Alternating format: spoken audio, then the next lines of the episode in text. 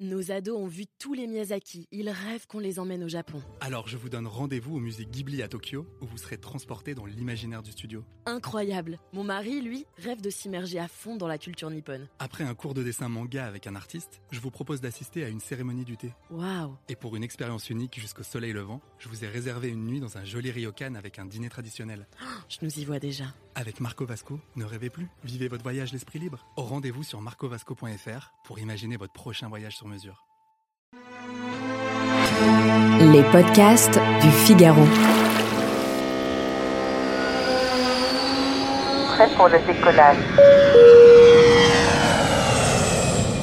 En août, une femme a accouché d'un petit garçon en plein vol, à bord d'un avion entre Paris et la Martinique. Environ une heure avant l'arrivée à Fort-de-France, une annonce est diffusée pour savoir s'il y a des médecins à bord. Trois passagers se manifestent et procèdent à un accouchement sans complications. La maman et le bébé sont en bonne santé. Plus de peur que de mal, c'est vrai que cette situation pourrait dissuader des femmes enceintes de prendre l'avion. Mais je vous rassure, les accouchements en plein air sont rares. On le répète, la grossesse n'est pas une maladie, juste un état passager où l'on fait grandir un être humain à l'intérieur de soi. Et contrairement à ce que l'on pourrait croire, oui, une femme enceinte peut bourlinguer. Pour ça, il faut juste respecter quelques règles. Être enceinte vous rend plus sensible à certains problèmes comme l'hyperthermie, l'hypoglycémie ou encore les troubles digestifs. Avant de voyager, consultez votre sage-femme ou votre gynécologue obstétricien. Ils évalueront les risques encourus et vous diront quelles précautions prendre pendant le séjour. En réalité, trois éléments sont importants. Le stade de la grossesse, la destination et le mode de transport. Le deuxième trimestre constitue une période idéale pour voyager, surtout entre la 18e et la 24e semaine. Les risques de fausse couche sont pour l'essentiel écartés et l'accouchement est encore un moment lointain. Alors, où partir? C'est la grande question, et mieux vaut être vigilante.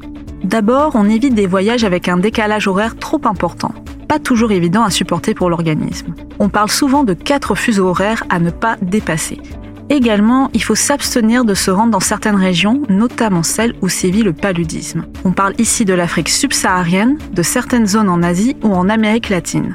De même, il est contre-indiqué de se rendre dans des territoires où le virus Zika est présent.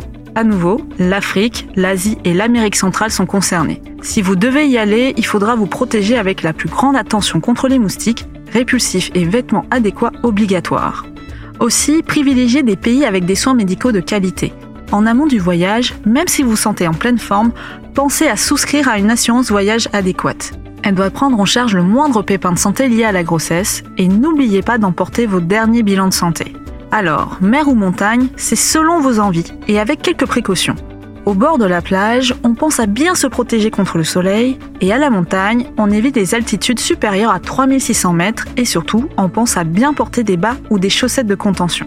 Côté transport, il faut avant tout faire le choix du confort. On déconseille la voiture pour de longs trajets à partir de la 34e semaine ou en cas de grossesse difficile. On privilégie des routes en bon état et sûres, avec des arrêts réguliers toutes les deux heures au moins pour se reposer et aller aux toilettes.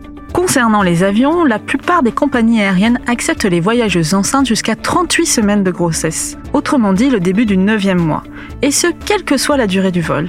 Si vous attendez des jumeaux ou des triplés, le délai descend à 32 semaines. En fin de grossesse, beaucoup de compagnies aériennes imposent d'avoir un certificat médical établi par un médecin, avec notamment la date du terme, la position du fœtus et du placenta. Enfin, pour des longs courriers, investissez dans des bas de contention pour éviter de développer une thrombose veineuse. On se met plutôt côté couloir pour faciliter les déplacements ou sur des sièges avec plus d'espace pour les jambes. On s'hydrate bien et on attache sa ceinture de sécurité sous la zone pelvienne. Et le train? C'est souvent la meilleure option si vous devez effectuer des voyages de 3 à 4 heures. Il y a moins de secousses qu'en voiture, pas de ceinture pour vous bloquer le ventre et des toilettes plus faciles d'accès. Même réflexe qu'en avion, pensez à vous lever régulièrement.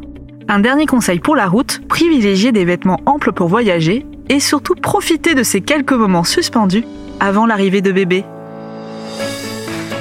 Merci d'avoir écouté ce podcast. Je suis Sophie Vincelot, journaliste au Figaro. Cet épisode a été réalisé par Louis Chabin. Vous pouvez nous retrouver sur Figaro Radio, le site du Figaro et sur toutes les applications d'écoute.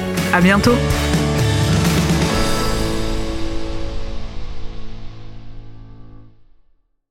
Nos ados ont vu tous les Miyazaki. Ils rêvent qu'on les emmène au Japon. Alors je vous donne rendez-vous au musée Ghibli à Tokyo, où vous serez transporté dans l'imaginaire du studio. Incroyable. Mon mari, lui, rêve de s'immerger à fond dans la culture nippone. Après un cours de dessin manga avec un artiste, je vous propose d'assister à une cérémonie du thé. Waouh. Et pour une expérience unique jusqu'au soleil levant, je vous ai réservé une nuit dans un joli ryokan avec un dîner traditionnel.